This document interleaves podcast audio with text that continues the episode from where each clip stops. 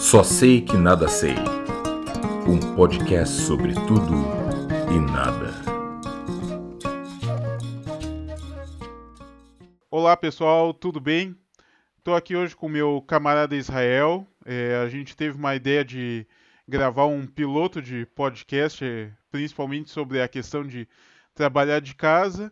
Então, começar acho que apresentando a minha pessoa. É, meu nome é Jerônimo, é, eu trabalho com informática e mais especificamente com educação à distância, no suporte, no caso, não na parte de docência. Tenho mais ou menos uma década nessa função, sou funcionário público e eu tenho curiosidade por quase tudo que vocês imaginarem na vida. Um pouco de filosofia, também sou formado em marketing, atualmente estudando na área de matemática. É, já fiz é, algumas outras faculdades, não cheguei a completar. E eu gosto muito de refletir sobre a vida e não simplesmente é, ir, ir, tocando como muita gente faz no, no automático. E nessas andanças eu tenho aqui agora para apresentar o meu camarada Israel, que vai falar um pouco da vida dele também. Pois é, e meu caro Madruga, conhecido como Jerônimo. é, então, estamos aí para me apresentando aqui. Eu sou Israel, eu sou do, do interior da Paraíba, como muitos não conhecem e sempre falam tipo, sobre essas questões. E eu conheci o Jerônimo justamente nessa, nessas curiosidades da vida que a gente bateu aí numa, num fórum desse de internet e desde então a gente sempre tem trocado umas ideias massas sobre justamente coisas da vida, de como melhorar suas práticas, como melhorar como pessoa e discutindo um pouco de filosofia e tal. É, me formei em ciência da computação e hoje em dia sou mestrando de engenharia de software é, e gosto muito da área de datas e tal, análise de dados, porque eu acho que justamente a gente tem que estar procurando conhecimento e eu acho que hoje em dia trabalhar com análise de dados lhe fornece uma boa fonte de conhecimento. É, e é isso aí, gosto de estudar sobre filosofia e também discutir sobre coisas da vida. Uh, uma coisa que a gente estava até conversando antes, que a gente tem um, uma certa diferença de idade, eu sou de 86, Israel é de 92, mas de certa forma a gente já é de uma geração que pega muito essa questão de tecnologia quase desde o berço ali, vamos dizer assim. Uh, apesar de ser do interior da Paraíba, até tu contou um pouco de, dessa tua história com a internet, como é que funciona, como é que surgiu esse interesse, assim, é, essa tua vivência com a informática. Isso. Foi sim, é, lá eu só vim ter acesso a computador mesmo, assim, tal, já bem depois dos 12, 13 anos de idade. É, justamente por conta que. E era porque, tipo, meus pais não eram tipo, tão pobres assim. Minha família tinha uma certa condição. Eu, eu estudava em escola particular do interior, então, tipo, mesmo sendo no interior e sendo mais barato e tal, mas mesmo assim era uma escola particular, então é, minha família era uma família com um pouco de poder aquisitivo e justamente eu tive acesso a computador nessa cidade. Mas, assim, até bem perto é, do ensino médio, não era uma coisa tão comum é, ter computador em casa, que foi justamente na época que teve aquele boom, pelo menos lá para para minha região das lan house, né? Que justamente era para facilitar o acesso das pessoas aos computadores e à internet, porque ninguém tinha isso em casa. Né? Eu acho que justamente desde quando eu tive o meu primeiro acesso é, com o computador, mesmo contato, eu fiquei interessado pela área e desde então, tipo, eu tenho tentado utilizar a tecnologia muito a meu favor e meu desenvolvimento pessoal. Ah, legal, tipo, é uma história parecida, só bota aí um alguns anos de diferença mais ou menos exatamente seis anos até para dizer, tipo, é, de certa forma eu tive o privilégio de, de ter um computador relativamente cedo, era um computador daquele segunda mão, vindo de, do mercado paralelo do, do Paraguai, uh, mas de certa forma eu tive contato bem cedo também, foi mais ou menos por essa faixa, eu acho que eu devia estar ali na sexta série, sétima série, antigamente isso equivaleria mais ou menos uns 10, 11, 12 anos, não tenho bem certeza, porque eu sou horrível com datas, mas isso é bem interessante porque eu acho que isso fomenta muito da questão da, da criança do, e do adolescente de começar a pesquisar mais informação. Me lembro que, tipo, era uma época que basicamente tu ia fazer uma pesquisa, tu dependia de uma biblioteca, tu dependia daquelas enciclopédias Barça. gigantescas, a Barça. é, Almanac Abril. A, aquilo era um negócio assim, era outro é. mundo, né? Tipo, apesar de eu ser muito saudosista e achar aquilo super legal, tem noção que, é, comparado com o que a gente tem hoje, que a gente é bombardeado de informação por tudo que é lado, cara. É, Hoje é, o, o, o, inverso, né? Hoje o problema é justamente tá, o excesso de informação, né? é, bem por aí.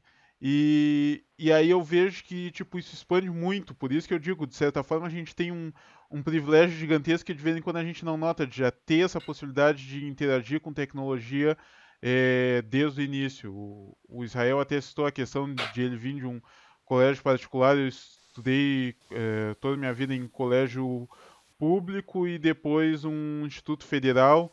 E eu vi a diferença gigantesca também, tipo, no colégio público a gente tinha um laboratório de informática e o laboratório de informática não tinha técnico para manter o laboratório de informática. Então, caramba. E, cara, o laboratório, é. se a gente visitou uma vez no meu primeiro grau inteiro, foi muito. E foi uma vez que provavelmente os computadores nem funcionaram. É, é um negócio Broca. que parece até filme de comédia, se a gente parar pra pensar. E então de... é.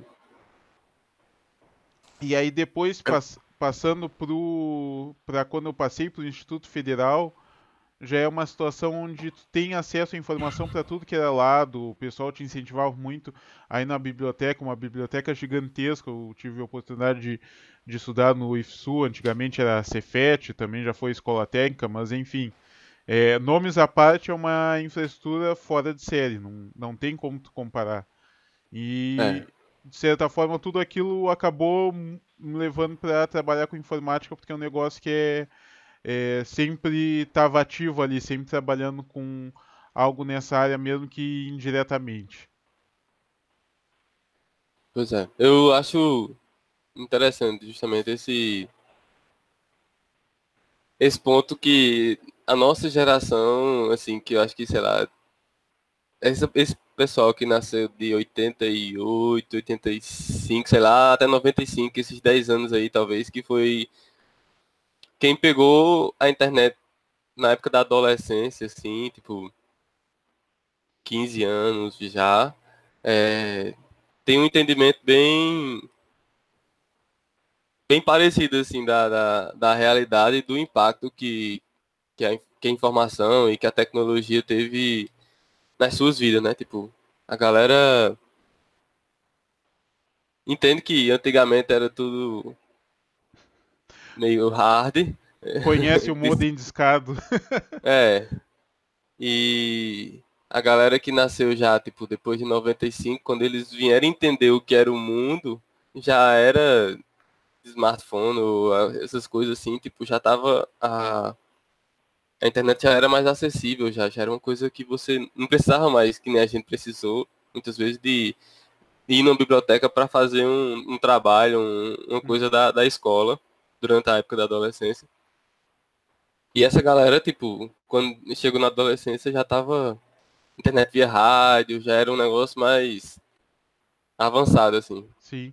É, cara, a, a gente, vamos dizer assim, tu tá ali no limite do que a gente diz que seria para chegar aos nativos digitais, que é já uma geração que o pessoal lida com tecnologia, com internet, com essa conectividade, com essa questão de vida virtual, é quase tipo saiu da fralda já está com um celular na mão.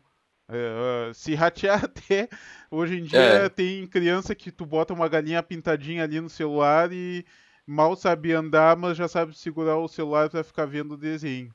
Então, é, é, a gente vai ver cada vez mais um, um paradigma, uma diferença. Se antes a gente tinha aquela geração que tinha dificuldade para operar um vídeo cassete, anterior à minha pelo menos, hoje em dia a gente já tem uma geração que nasce conectada. É uma geração ali que é, não, quase não tem retrocesso. E, Uhum. e é bem interessante ver como isso está é, diferenciando assim a forma de pensar. Eu acho que cada vez mais é um é, é um mundo mais dinâmico, mais fluido. É, é muita informação, muita velocidade. Bem isso tinha citado assim, um, a, a pessoa está sempre sobrecarregada de estímulos, sempre tendo algo para impactar ali e, e forçar alguma coisa, alguma situação, sabe? É. É bem, é bem complexo isso e, tipo, sei lá.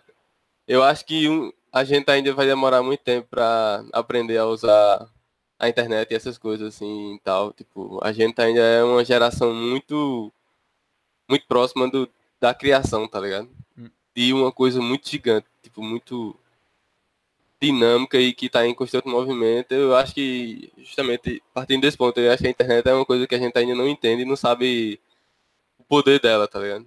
Hum. Justamente por ser tão recente, por tipo, não ter como ter um certo controle, ter um dado anterior pra gente poder entender.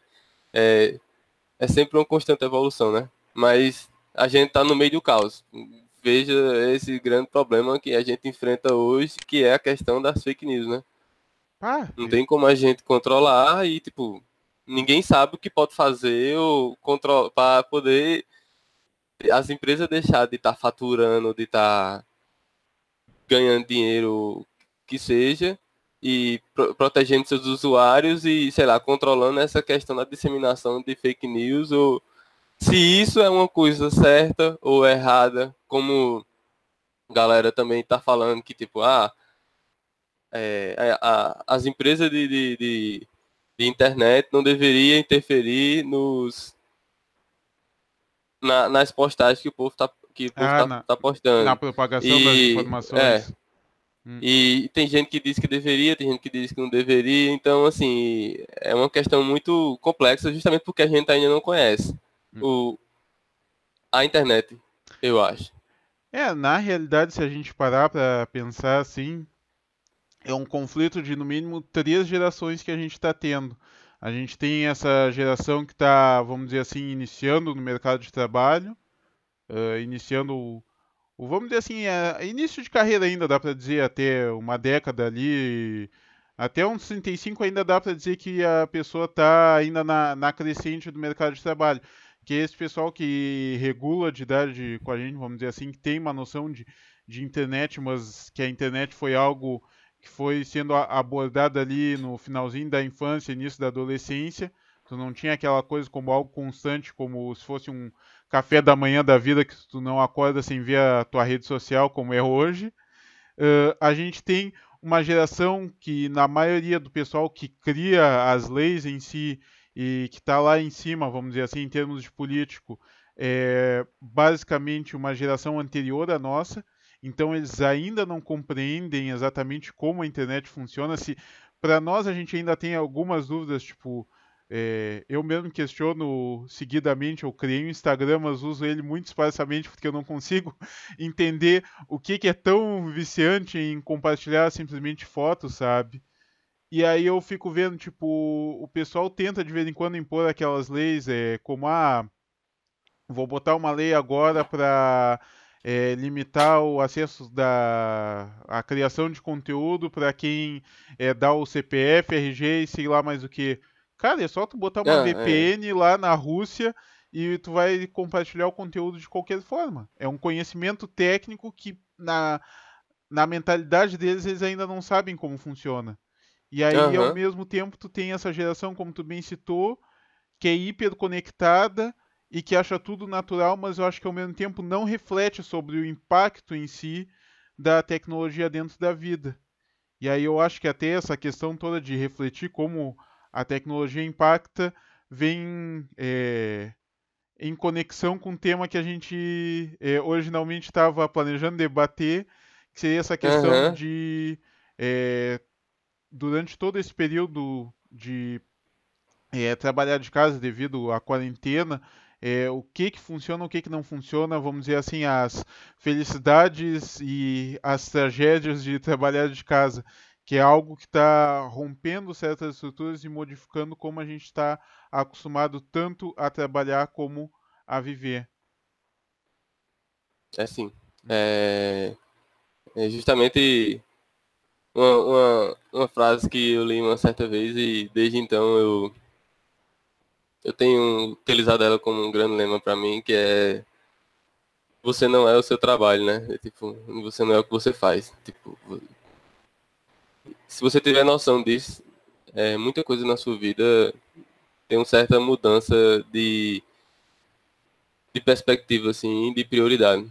É, você tem que ter muito mais entendimento disso e, tipo, refletir sobre isso pra, do que você também está se dedicando 100% ao seu trabalho. É... Sei que tem a questão de que nem todo mundo tem essa oportunidade de refletir sobre isso, de entender o que é isso, de poder parar, porque nem todo mundo tem tempo ou dinheiro para poder parar para pensar. Que isso para mim é uma das piores merda da atualidade e do mundo é tipo você não poder ter tempo para parar para poder refletir sobre a sua vida porque, né? Isso aí eu acho que dá um podcast inteiro, mais do que isso. é, mas eu acho bem interessante. Eu... É, eu acho. Essa questão de. Uh... Ah. Sem, sem querer te cortar, mas para pegar uhum. bem essa linha de pensamento, cara, esse é um meio que um pensamento diário assim que eu tenho, porque a, agora com essa questão de trabalhar de casa, que primeira coisa, a gente tem que reconhecer que é um privilégio. Não é todo mundo que Isso. pode estar trabalhando. Não é todo mundo que tem casa. essa opção. É, é, é um negócio assim, tipo, nesse momento, com toda essa dificuldade que a gente está tendo, uh, não só no Brasil, mas no mundo, tu poder é, ter, de certa forma, a segurança da, dos teus familiares, é, da tua pessoa e, em grande parte, dos teus amigos também, é, é algo essencial para a saúde mental de qualquer um. E mesmo a gente trabalhando de casa, a gente ainda sabe que está eh, uma situação complicada, mas vamos dizer assim, comparado a realmente quem está atrelado a esses é, trabalhos mais tradicionais, tem que estar tá na rua, tem que estar tá vendendo, tem que estar tá realizando é, fisicamente, eu acho que é, é uma vantagem, algo assim que muita gente não, não parou para refletir ainda. Mas ao mesmo tempo que é uma vantagem, a gente tem que conseguir diferenciar isso, isso da questão de o trabalho não define a pessoa é essencial. Primeiro, porque é, cada vez mais morre aquela visão e, e, vivência também da pessoa ter um único emprego na vida, uma única empresa. É, isso, isso. É cada, vez, uh, é cada vez mais dinâmico. Tipo, eu sou funcionário público, até sou um pouco contrário dessa situação. Tive poucos empregos na vida, passei em alguns concursos, mudei de cargo duas vezes. Antes eu trabalhei muito com é, alguns estágios e terceirizado, mas se eu somar todas as oportunidades de emprego que eu tive até hoje, dão acho que exatamente cinco, tirando quando eu trabalho como autônomo. E a gente já vê hoje, de vez em quando, pessoa, principalmente da área de informática, que quando vê o cara em um ano tem duas empresas, talvez em é. um espaço de dois anos ter três empresas, não é algo incomum. E não é como era antigamente, vamos dizer assim, uma pessoa que não para no emprego por não ser é, não se adaptar àquele emprego. Muitas vezes é uma pessoa que tem capacidade e que ela pode mudar de emprego conforme o que acha mais interessante para tomar um rumo na vida.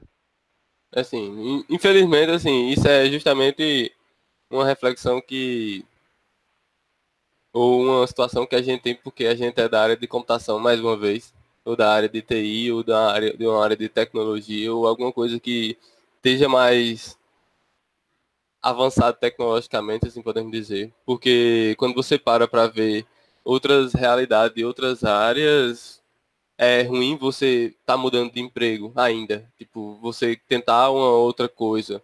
E aí, querendo ou não, voltando mais uma vez para o assunto de que você não é o seu trabalho, não necessariamente o primeiro trabalho que você escolhe é o trabalho que você quer ter para toda a sua vida. Então, se você não é o seu trabalho, porque você, tipo, tem que estar tá se obrigando a estar tá fazendo aquele trabalho sempre, por toda a sua vida, por uma escolha que você fez. Eu acho muito errado essas, esses estigmas, ou esses paradigmas que nós temos que são é, de escolhas que você tem que tomar para o resto da vida e elas são absolutas. Claro que se matar é uma escolha que se você fizer não tem como você voltar. Esse ponto aqui não vai ser abordado, né? Mas, é, sei lá, um casamento, uma abertura de uma empresa, ou uma escolha de um emprego, não deve ser uma coisa que você deve escolher e ter que arcar com aquele peso por toda a sua vida, se aquilo não está lhe satisfazendo, se aquilo não está lhe fazendo feliz, não está trazendo um, um, um bem-estar. Eu acho que mais saudável possível é justamente você conseguir é, mudar essa questão, você conseguir ter a opção de mudar, de escolher um outro caminho para sua vida. E também tem o outro lado, né? A gente está vendo do ponto de vista do trabalhador, mas a gente também tem que ver o ponto de vista da empresa, de certa forma. As empresas em si estão cada vez mais dinâmicas, tipo, as tecnologias mudam, o sistema de logística, de distribuição, é, tem exemplos pequenos, vamos supor, ah, hoje em dia loja de móveis quase nenhuma tem entregador, eles preferem é, pejotizar, terceirizar lá o, por um, por, algumas vezes até chega a ser engraçado, mas ao mesmo tempo triste, porque tipo é um cargo que antes seria da empresa e a pessoa passa a depender só de si mesma. É, então eles cortam aquele funcionário e contratam ele como terceirizado e isso a lei permite, não, não é ilegal, talvez seja imoral, mas é, é uma questão mais abrangente. E também quando a gente chega em termos de tecnologia, tecnologia é, se tornar obsoleto, deixar de ser popular é algo muito rápido. É, então, basicamente hoje, o, os dois lados andam num compasso cada vez mais veloz. É, quem está trabalhando com tecnologia não, para, não, não consegue parar de aprender e as empresas em si, para evoluírem, é, acabam adotando e ao mesmo tempo removendo tecnologias e estratégias que são utilizadas e nesse meio tempo, se o profissional não se adapta também, ele acaba sendo cortado. Então, essa definição que tu, tu é perfeita assim para o momento, tipo, a pessoa realmente não é essa escolha única assim que é um, muitas vezes até essa questão de ah, fez a faculdade e a faculdade lá a pessoa tem, sei lá, 20 anos, 22 no máximo, uh, 23, vamos dizer assim, na média, apesar de eu mesmo ser um lá que foi, fui me formar formalmente com 30 anos, apesar de ter passado por vários cursos de um lado para o outro, eu fui me formar depois dos 30. Uh, mas quando a gente começa a analisar isso, a gente vê que, tipo, é, essa decisão binária de você tal coisa ou você ou outra coisa é, é muito delimitante. Tipo, o ser humano é muito mais complexo que isso. E também, é, quando a gente entra nesse escopo de trabalhar de casa, mesmo que tu esteja realizando teu trabalho, tu tem a tua vida.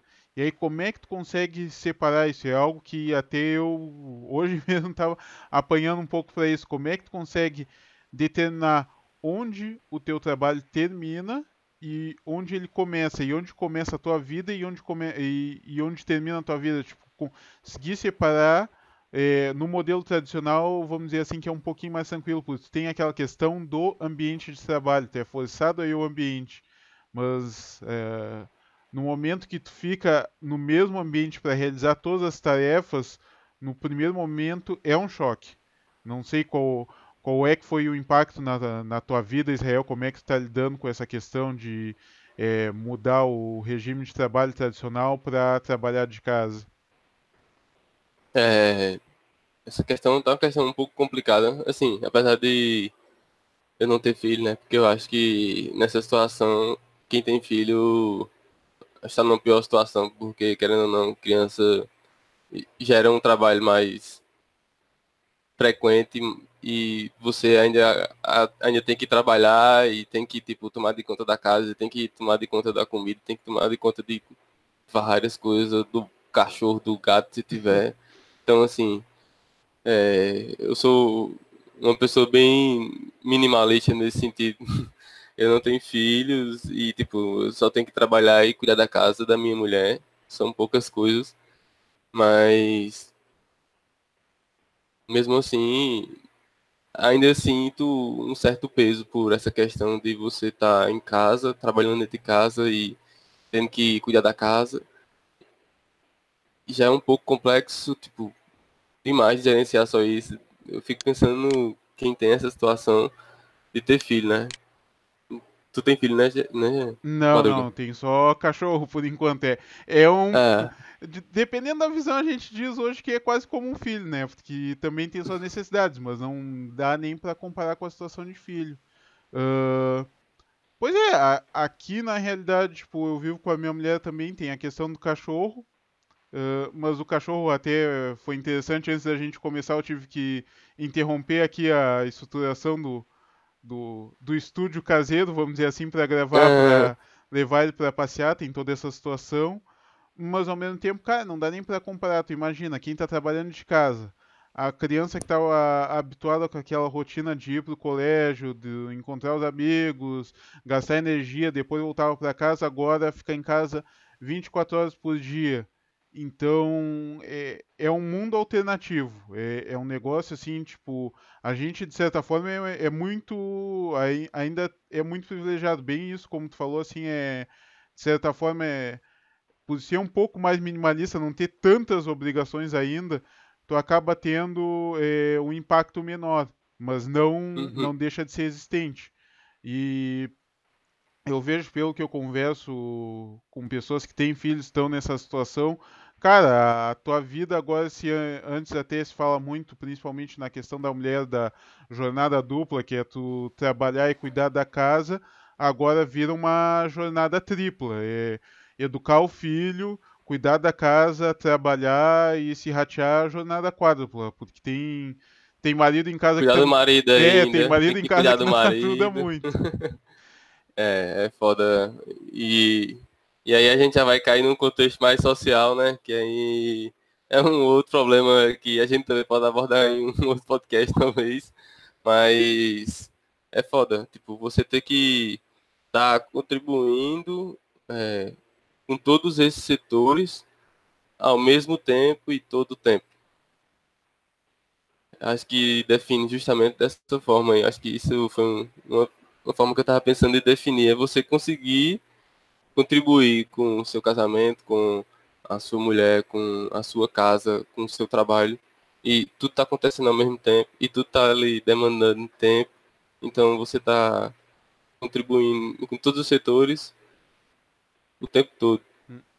É tipo aquele malabarismo de, de circo, sabe? Tentando jogar tudo para cima aí tu, ao mesmo tempo que joga algo pra cima e tu pega outro, então, tipo, tá sempre interagindo, parece que tu não desliga mais, assim, não, não desconecta das coisas.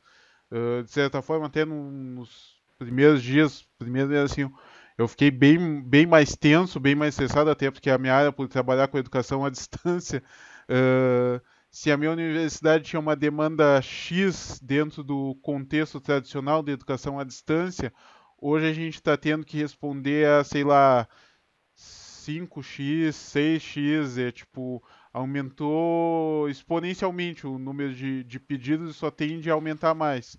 Uh, e aí, de certa forma, tipo, como é que tu vai dar a, a atenção para tua família, uh, lidar também com os amigos à distância, que é uma coisa assim, tipo, eu fico pensando que tá fazendo essa questão de quarentena completamente isolado socialmente, tipo, é, solteiro, alguma coisa assim, é, é, é bem complicado. Tipo, o, o contexto de, de, de, cada de cada pessoa, de vez em quando tu vê que é, é um quadro completamente diferente do teu. E outra coisa assim que eu vejo que me impactou muito também, uh, mas aí já voltado para essa visão de trabalho mesmo, foi a questão de produtividade. Se antes eu conseguia, bah, agora eu vou sentar, vou trabalhar, vou fazer sei lá quantos pedidos, vou ver tal tecnologia, vou criar tal material educacional. Agora é meio. É, não dá nem para comparar, não dá ainda para mensurar. Porque, tipo, uhum. tu acorda, toma café, trabalha. Aí tu come, descansa um pouco, trabalha.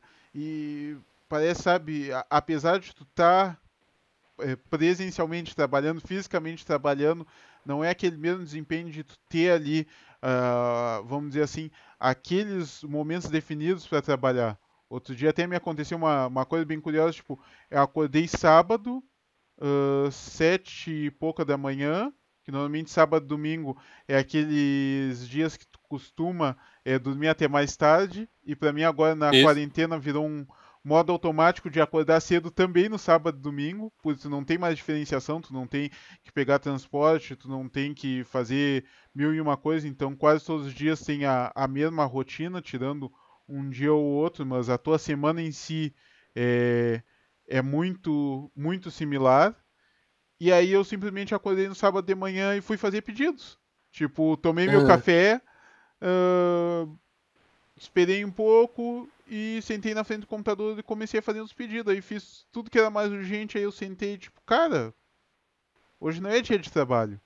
Eu, eu tinha noção que aquilo era um sábado, mas mesmo assim eu tinha aquele impulso de trabalhar porque é, eu vejo que a demanda não, não, não tá batendo a, a demanda, assim, tipo, é, tem muita coisa para a gente fazer, aumentou muito no, no, nosso serviço e a gente não está conseguindo dar conta. E aí quando vê aquilo começa a te dominar. O, a questão mesmo de, ah, bateu seis horas, terminou o trabalho, também já não existe mais. Não existe. É, bateu seis horas, e aí tu vê, bah, ainda tem mais uma, duas, seis, quatro, cinco, dez. Aí tu começa a contar o número de tarefa e tu te desespera, tu não tá conseguindo vencer. Não, vou fazer mais algumas. E aí daqui a pouco eu paro, aí tu atrasa um pouco o café, tu faz uma outra realidade. Então, é, é de certa forma, é, quando tu tenta analisar a produtividade, não é mais aquilo de sentar, trabalhar e ir para casa. Agora, tu parece que está ligado no trabalho quase todo o tempo é, é, algo bem interessante. Não sei como tá, tá sendo aí para ti nesse ponto, como é que é a tua dinâmica de trabalho, tua rotina? É, a minha rotina tem mudado um pouco depois da, da quarentena, né? Porque justamente tudo mudou. Não tem mais o tempo de sair para o trabalho nem nada tal. Então, no começo da quarentena, minha rotina bagunçou assim, literalmente. Eu consegui nos primeiros dias passar uns dias acordando na rotina certinho, do jeito que eu vinha fazendo anteriormente. Aí eu fiquei, acordava todos os dias às 5 horas da manhã para me arrumar e ir pro trabalho e pegar às 7. E aí geralmente eu acordava. Não deixei de acordar às 5, passei a acordar às 6, aí tomava o café da manhã e começava o trabalho às 7. Aí fiquei fazendo assim, aí em cujos dias, três ou quatro dias depois, eu decidi dar uma esticada maior à noite para dormir mais tarde. Aí acordei mais tarde e aí começou a se iniciar a estrutura bola de neve. E começou, tipo, desde o dia de eu começar a trabalhar 10 horas da manhã, porque, tipo, tinha que dormir 4 horas da manhã no dia anterior. E aí fica tudo bagunçado, você perde a dimensão da sua vida. E mistura mais ainda esse fator de você não saber separar o que é trabalho, o que é, porque sempre você está atrasado, sempre tem tarefa para fazer, sempre tem coisa para resolver. E é isso, velho, tipo, aconteceu alguma coisa parecida contigo? Sim? É, tipo, a, a minha rotina é ela era acordar por volta de seis e meia, seis e quarenta e cinco, tirando aqueles dias que é, vamos dizer assim, já acordava atrasado, tradicional, uh, acorda às 7 e aí começa a correr, faz tudo correndo. Que eu levava cerca de 45, 30 minutos, eu pego dois ônibus para chegar no trabalho, como aqui é cidade menor, não, não é tão grande assim a distância. Uh, mas, de certa forma, no primeiro momento, realmente, tipo, eu tinha já uma rotina que funcionava dentro daquele contexto de trabalho, e no que começou a quarentena e tu começa essa questão de esticar mais um pouco, a, vai um pouquinho mais para noite, é, mas aí acorda cedo, mas não, tipo, é, vamos dizer assim, eu levei acho que pelo menos um mês e meio para tá, agora eu realmente tenho todos os horários certinho, porque primeiro começou que teve uma época que eu tava é, acordava em cima do horário de trabalhar, tipo 7h40 Come... Passei um período fazendo isso. 7h40, come correndo, começa a trabalhar. Eu até não como muito assim na, no momento que eu acordo de manhã, então não chegava a ser problema. Aí depois eu comecei a acordar muito cedo, tipo, voltar ao horário que eu acordava antigamente, tipo 6h30, 6h45, Hoje em dia eu tô acordando ali por volta de 7h15 e fica tranquilo, que aí eu como, é, dou uma descansada, de vez em quando alguma meditação até, e aí eu foco no trabalho depois e aí vai, vai indo. Mas realmente a, até se adaptar a essa questão, vamos dizer assim, biológica, de certa forma, foi um negócio um pouquinho conturbado. Mas agora eu até considero que, apesar da questão de produtividade ainda notar que está tá diferente, não está fluindo como era antes, a questão da rotina em si, quando eu comecei a me regrar novamente, porque realmente, tipo, de certa forma, por tu tá em casa, tu acha que tu tem toda a liberdade do mundo. E aí Isso começa, flexibiliza de um lado, flexibiliza do outro. Aí cada dia tu vai ter um, um horário para dormir e isso te estrutura, assim, tipo, no trabalho tradicional, se tu fizer isso, sabe que vai começar a dar porcaria, tu não faz. E quando tu tá trabalhando de casa, tu começa e aí, tipo, a pior coisa que tem é tu acordar, acordar com sono, teu dia não vai render. Tu vai estar tá ali, ainda mais quem trabalha com computador, tu não te agita tanto. Então hoje eu já tenho uma rotina, que aí eu acordo, aí no meio da manhã eu paro, tem um certo ponto da manhã que eu paro, vou pegar só, vou fazer exercício físico, algo que no início eu também não estava fazendo, até bem, bem importante bater nessa tecla, porque tipo, no início eu estava indo no automático, ah, ia trabalhando, ia trabalhando, comer, parava um pouco, trabalhava mais um pouco, trabalhava mais um pouco e chegava uma hora que parava. Aí eu comecei a ver, cara, não está funcionando assim, não estou me sentindo tão bem.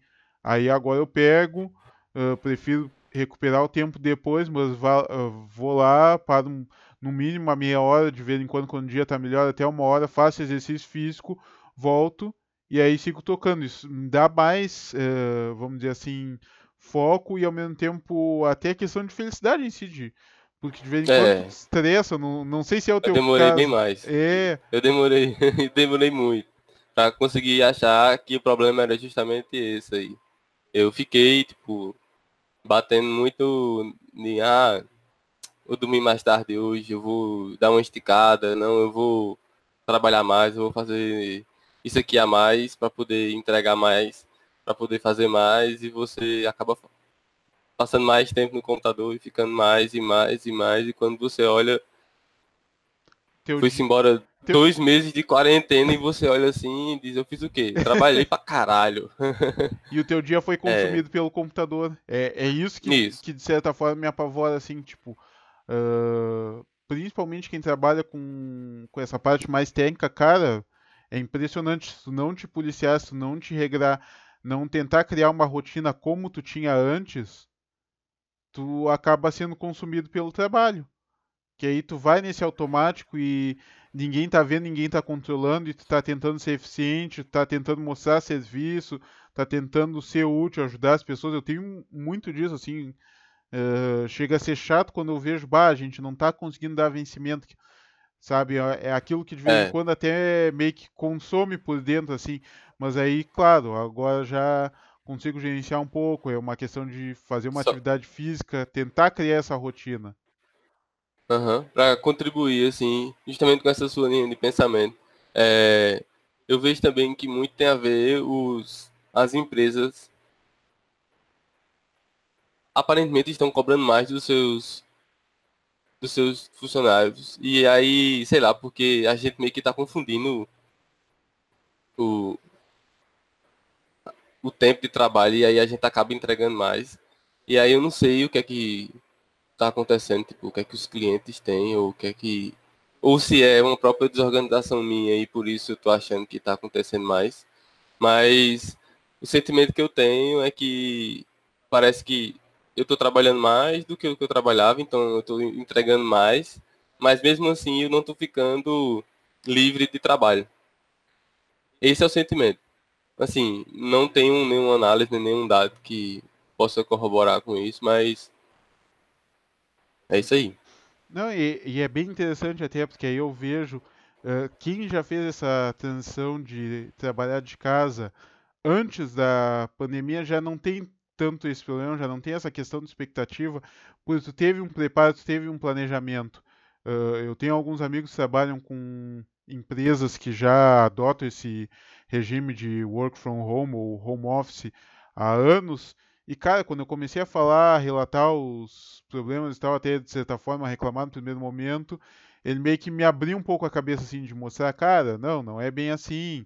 Uh, tu começa a trabalhar, mas começa a dar atenção para quem está na tua volta, tenta ao mesmo tempo não não te estressar que nem maluco, ficar 24 horas ali ligado no computador, não te, tenta ter uma, uma vida humana, vamos dizer assim, não tenta computadorizar tudo. E aí, tipo, ele começou a relatar que para ele trabalhar de casa é muito mais útil, assim, tipo, mas o pessoal já tem dentro da empresa toda uma cultura.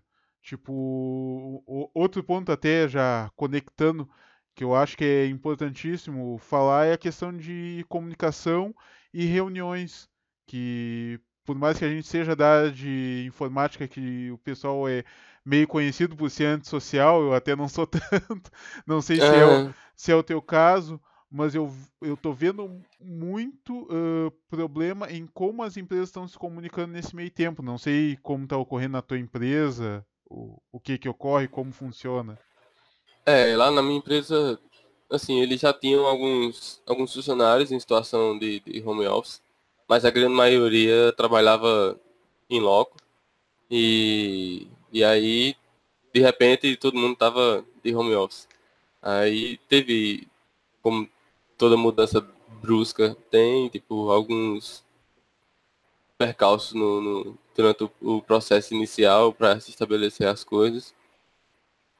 É, mas hoje em dia já está uma estrutura bem organizada e tal, já tem ferramenta e tudo tal, mais dinâmico.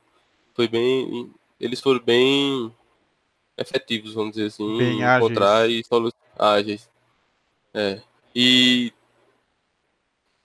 uma das coisas que eu vejo assim, que eu tô sentindo muito, tipo, corrobora muito com um artigo que eu tava lendo um pouco antes da gente começar aqui, justamente por esse fator, é que é, os funcionários, uma pesquisa foi realizada em algum lugar, aí que eu não estou lembrado agora onde foi que eu estava lendo, tipo, dentro desse artigo, e a galera percebeu que os funcionários estavam mais produtivos, mas estavam cobrando mais empatia. E aí, justamente, eu acho que um dos grandes problemas do, do trabalho home office é esse, porque quando você está trabalhando no ambiente local que o seu gerente está vendo, que você está vendo, que você está vendo sua equipe, só rola um, um contato a mais, você consegue ver, tipo, a pessoa, a rotina e tal, e aí você, querendo ou não, entende mais a pessoa. Não é um computador que está do outro lado falando com você, é um ser humano. E aí se você vê que a pessoa está mais cansada, se a pessoa está mais...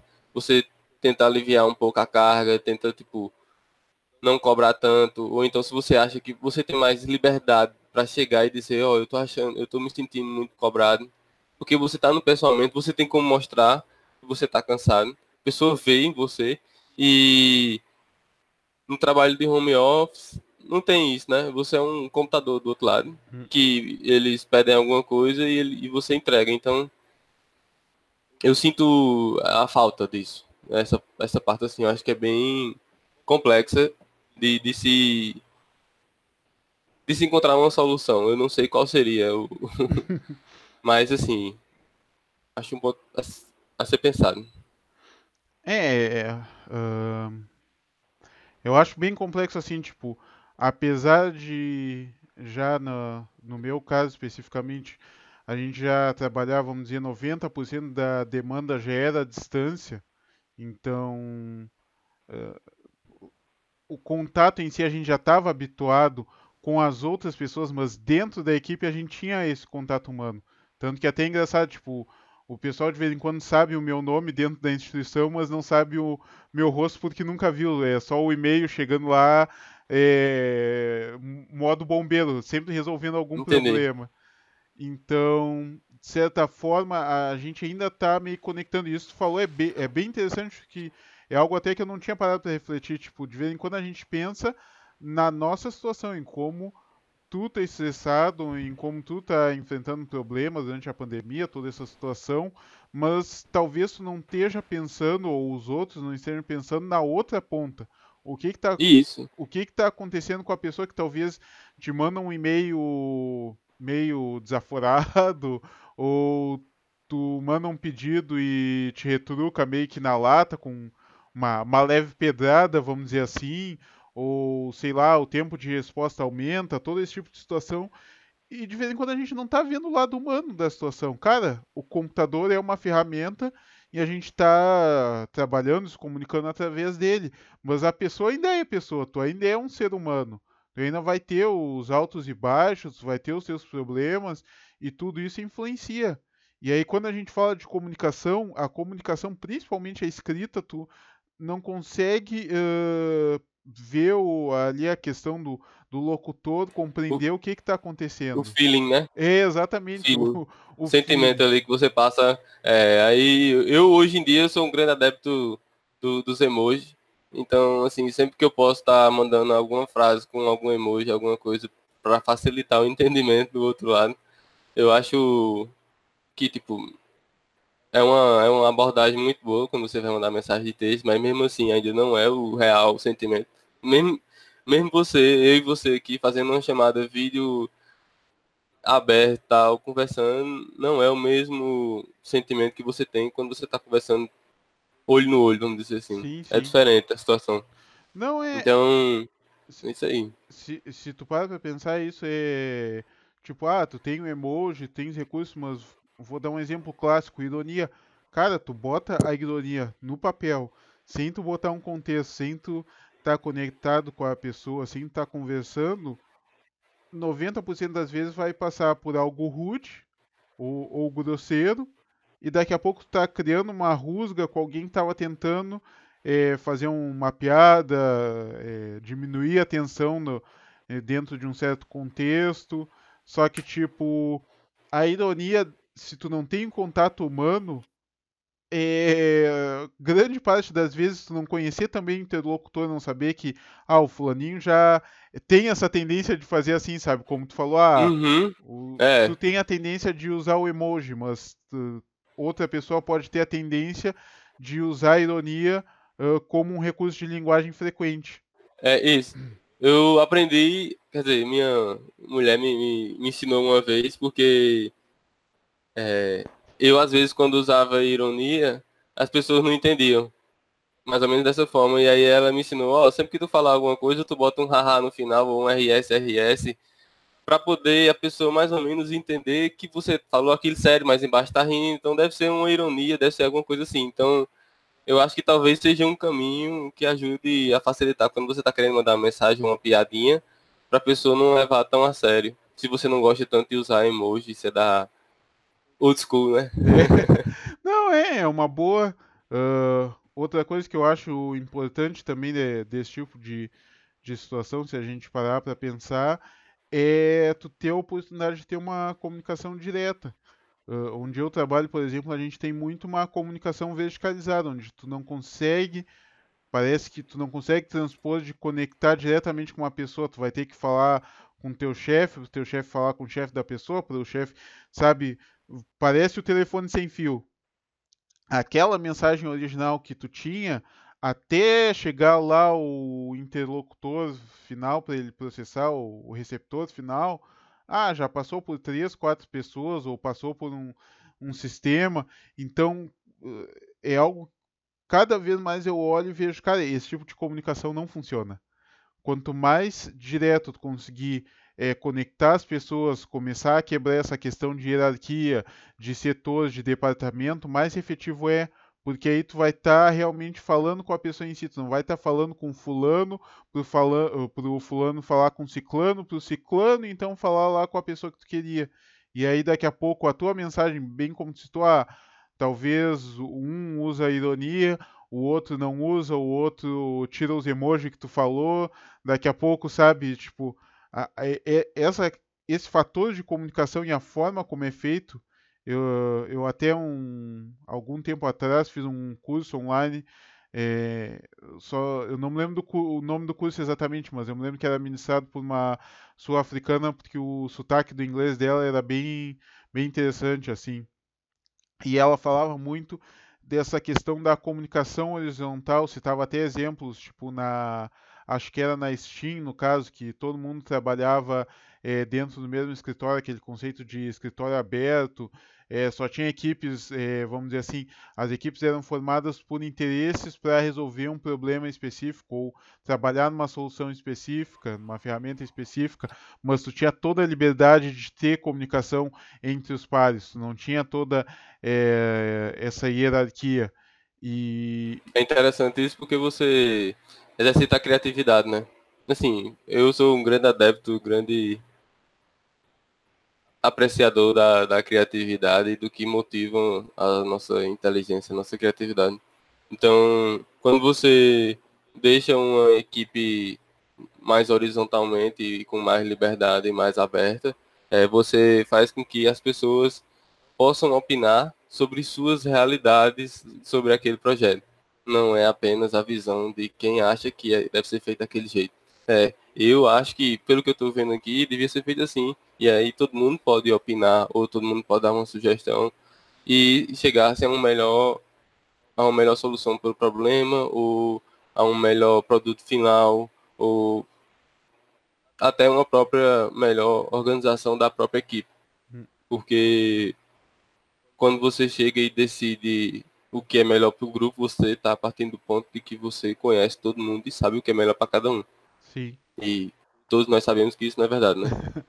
é, eu, eu acho bem interessante é, esse teu ponto de vista, que eu acho que é muito essa questão de autonomia.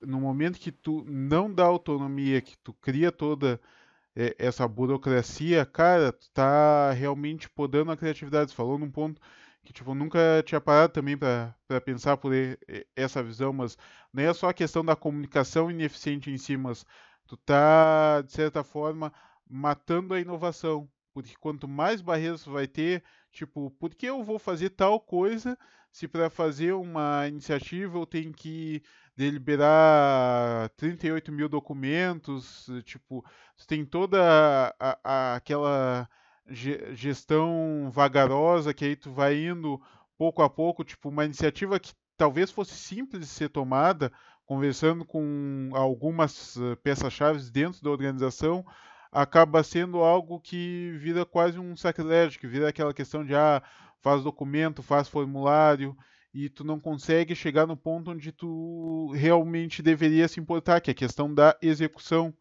E. É. Isso aí. A gente cai no problema da burocratização das empresas brasileiras, né? Que justamente tem uma questão muito complexa em cima disso aí.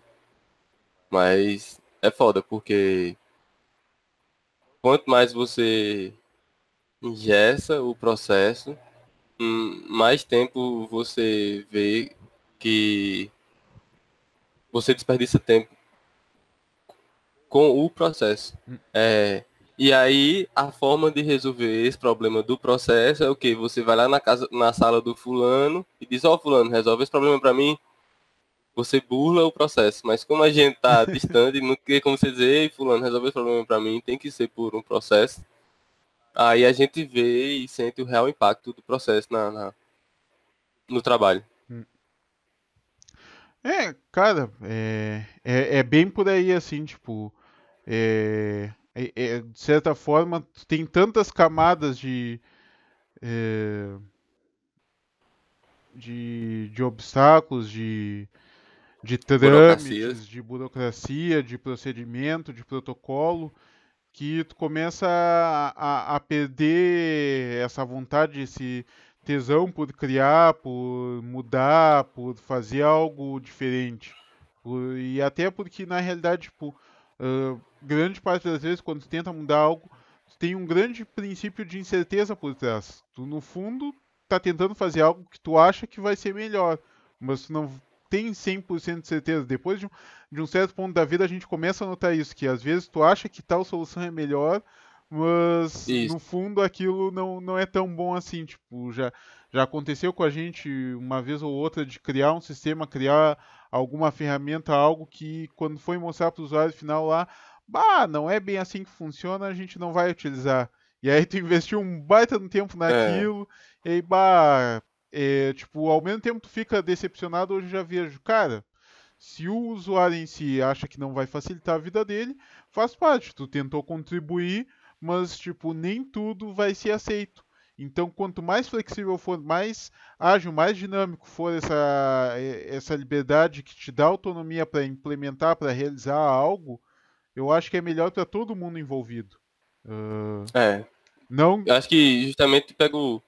Eita. Não, não, continua. Eu acho que justamente esse gancho pega com a ideia do, do, do, do design e da criatividade, né? Porque justamente quando quando você tem esse problema que você está sugerindo aí, que você desenvolveu uma solução ou um produto e o usuário final ou o cliente disse isso aí não serve para mim, foi um grande problema de design.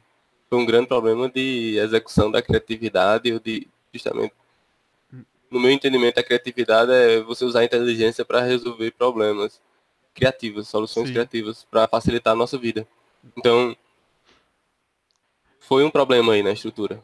É, mas ao mesmo tempo eu acho interessante que tá, tem esse problema em si na estrutura uh, de não ser ágil, não ser dinâmico, não se adaptar conforme é, seria o necessário, mas ao mesmo tempo aquilo também te mostra que a, se aquela solução não foi a ideal, aquele não seria o caminho a ser seguido. Então tu vai ter outros caminhos para chegar na solução para aquele problema. E, esse é o grande ponto. É, de vez em quando a gente tem essa ilusão que tu vai ter a. Eu, eu, gosto muito de falar isso, que tipo, não existe a bala de prata. E, cara, não existe não. uma solução única, uh, não existe uma solução perfeita, existe a solução que tu consegue naquele momento. Daqui a pouco o teu sistema isso. não é perfeito, mas está rodando. Ah, o, é. o cadastro de usuário é, é lento, é vagaroso, mas tu não tem uma equipe para criar um novo cadastro.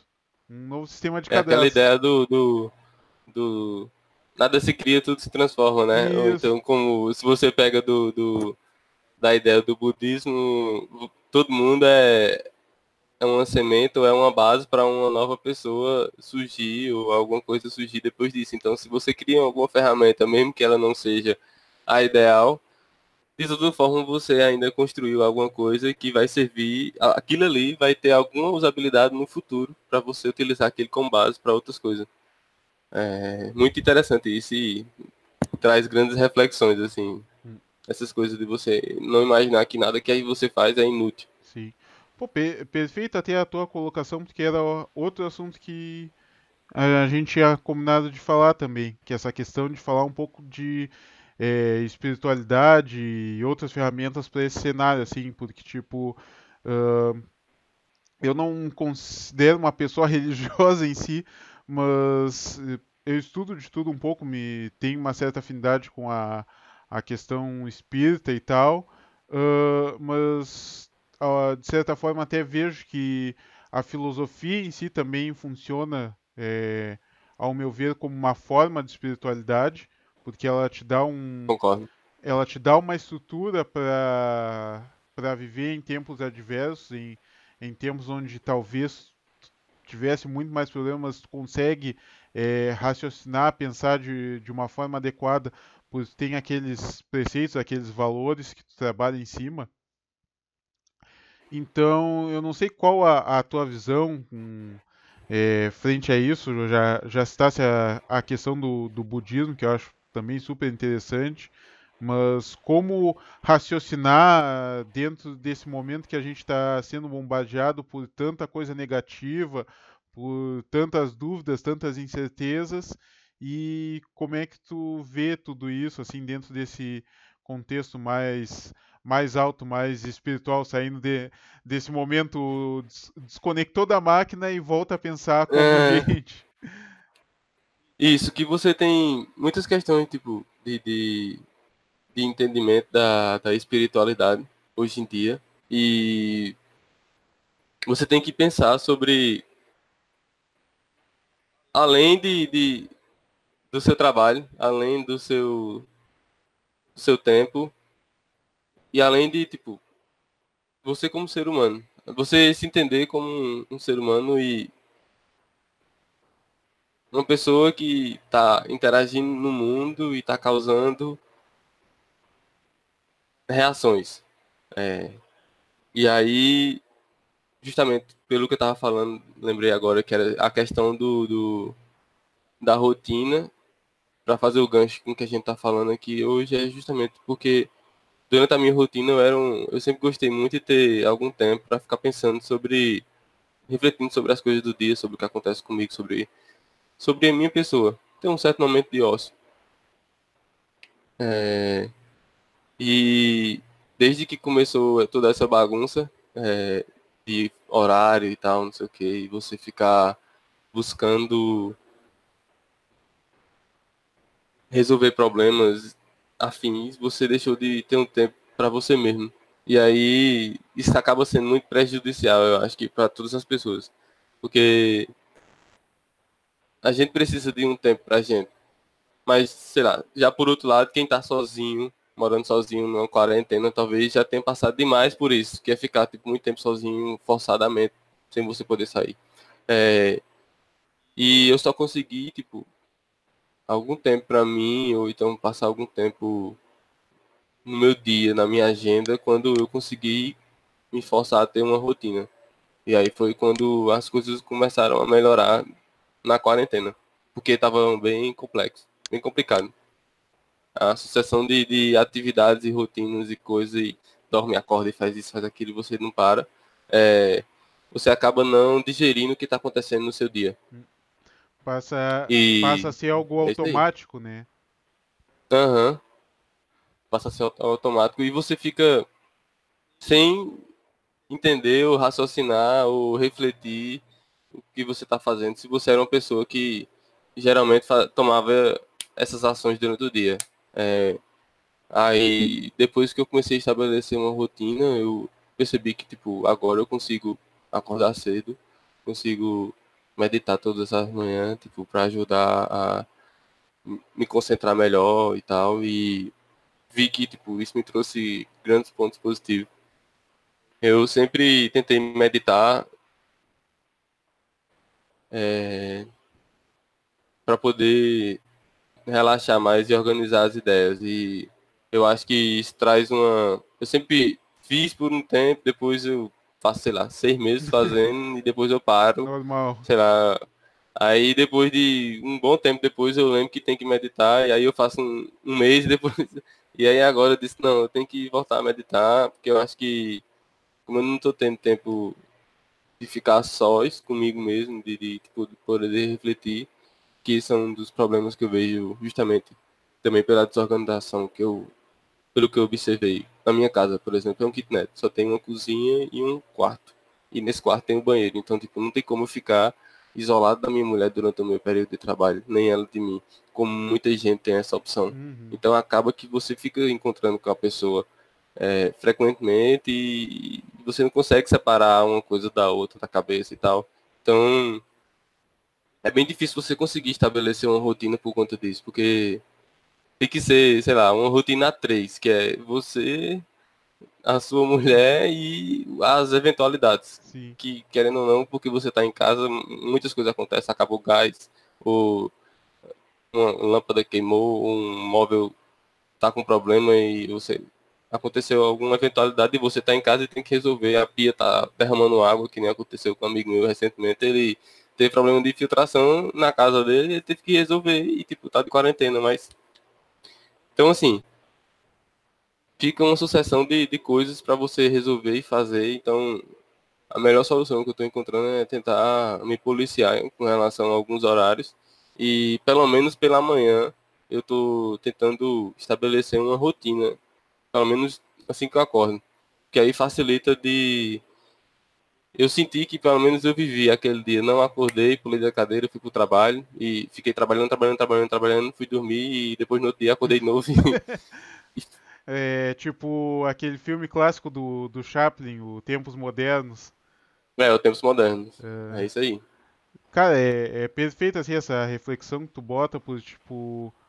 Uh, pra mim, nos primeiros momentos foi mais ou menos por esse lado. Aí depois eu comecei com essa questão que eu te falei do, de exercício físico, voltei a meditar também, acho que meditação é um pouco assim, tipo, a pessoa faz um tempo, melhora da situação, consegue focar um pouco mais, consegue desestressar, consegue relaxar e aí esquece daquela prática. Por mais que te ajude no dia a dia, tu esquece por estar no momento melhor. Aí quando começa a complicar de novo, vira tudo de novo e aí tu adiciona a rotina de novo, vamos voltar pra É. meditação, vamos tocar. Faz sentido, faz sentido. É.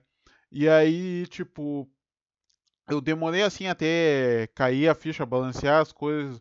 ahn, voltei a ler muito sobre estoicismo dentro da, da, da- dos momentos que eu leio, do- dos poucos momentos, mas quando eu, normalmente quando eu tô lendo, é muita coisa ligada assim a. Eu poderia fazer um sobre estoicismo. Hum. É interessante. é, é bem interessante assim, tipo, até tem, tem uma frase, primeiro assim, até pelo momento que a gente vive no Brasil, ah, se eu bem me lembro a frase é, é, não discuta ah, tanto sobre como ser um grande homem, simplesmente seja um grande homem.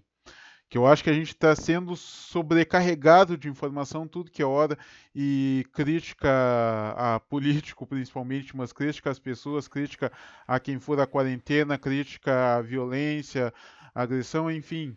É, é a cultura do cancelamento.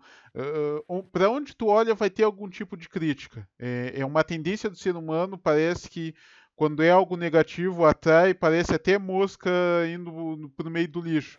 Quanto mais lixo tem, mais mosca vai ter na volta. E o ser humano, a gente não escapa disso. Quanto mais polêmica, mais problema tem, mais a gente está lá olhando, tá a gente aplaudindo a, a miséria e a tristeza.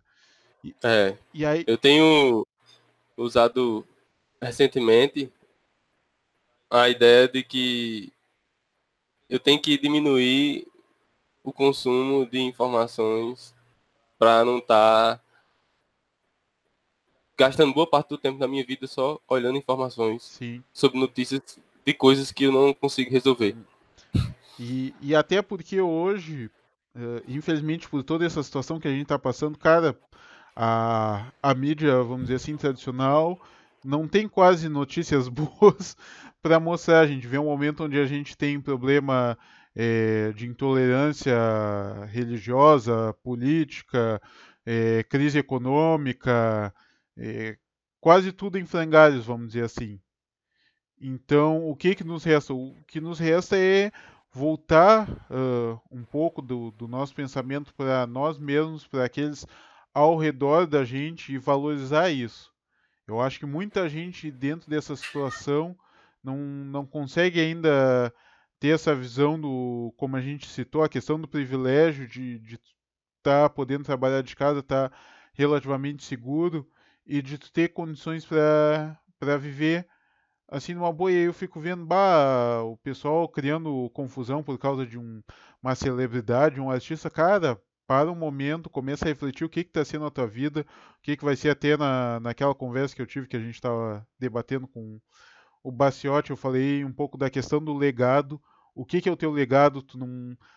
Tu pode deixar uma pilha de dinheiro, mas tu não deixar um valor para uma pessoa em termos de valores morais, uh, se tu não incentivar algo que seja é, muito além do, do que é efêmero, sabe? Uh, porque a, a, a, gente nota muito o pessoal focando nessa questão de.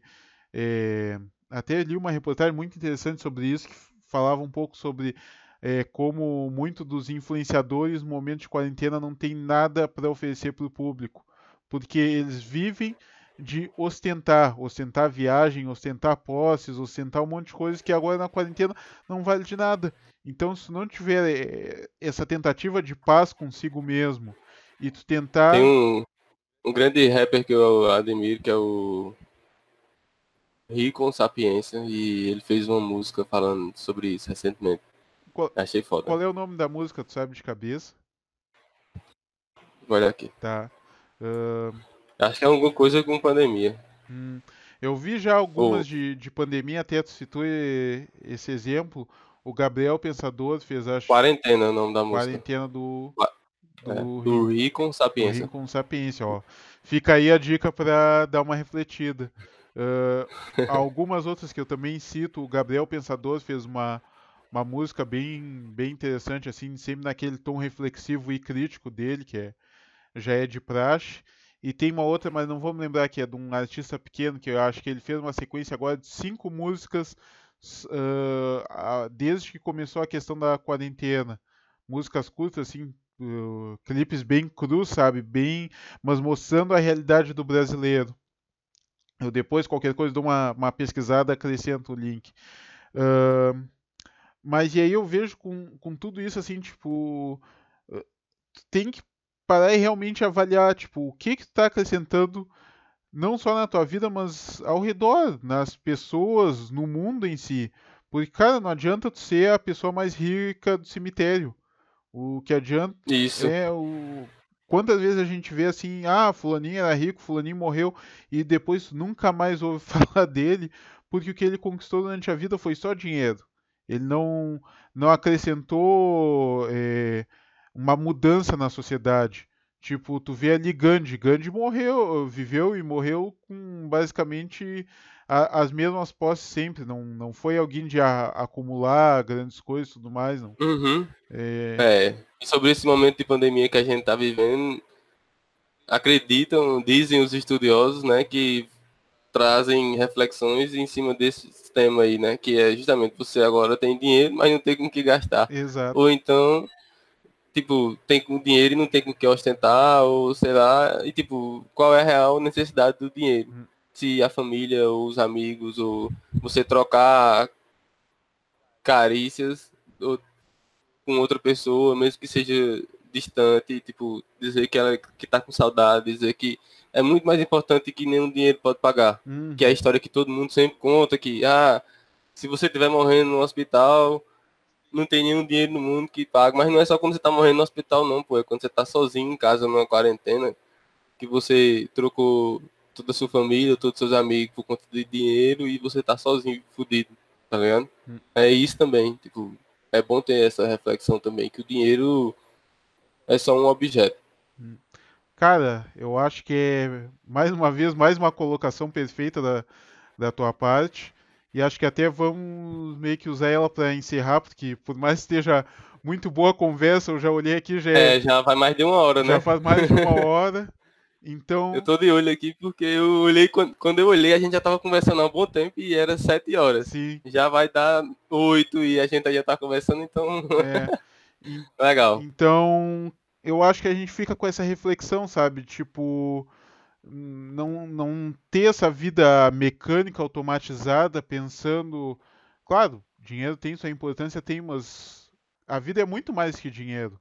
Tu, tu tem que te conectar, tu tem que ter é, amigos, tem que ter raízes. Não adianta ter essa vida de, de, ostentação, muitas vezes uma vida falsa, de vez em quando a pessoa nem ganhou aquele dinheiro em si, nem esforçou, ou mesmo se ganhou, uh, talvez não tenha sido de uma forma ética, mas enfim, mesmo que tenha sido de uma forma legal, mas tu simplesmente ter o dinheiro sem é, deixar a tua marca no mundo, sem tu contribuir para algo muito maior do que a tua pessoa, acaba não valendo de nada.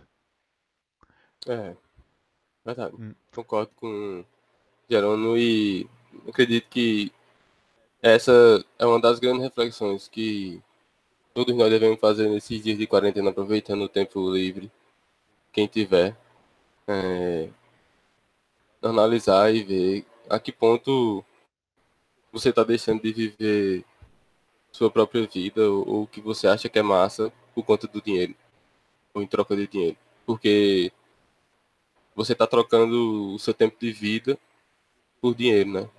Dinheiro é infinito, o tempo de vida de cada um é finito. Hum. Então você tem que refletir sobre isso, né? Sim.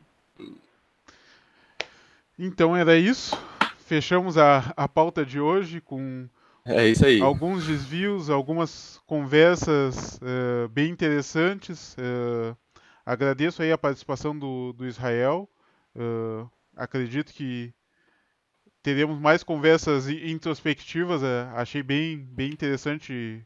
Grande, grande parte dos pontos de vista, até a gente tem pontos de vista, vamos dizer assim, alinhados no, no geral, é, por mais se, que sejam diferentes, vivências diferentes, lugares diferentes dentro do, do país, mas acabam trilhando uh, caminhos similares. E eu acho isso muito interessante para mostrar que, tipo, no momento onde a gente está vivendo é, tanta discordância entre as pessoas, tem como é, a gente dialogar e encontrar pontos em, comuns, em, em comum entre as mais diversas pessoas uh, com as origens mais diferentes possíveis.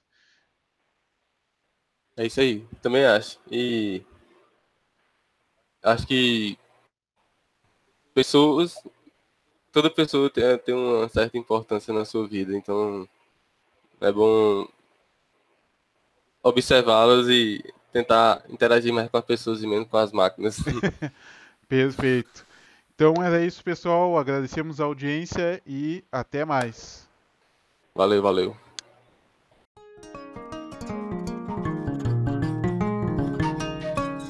Só sei que nada sei. Um podcast sobre tudo e nada.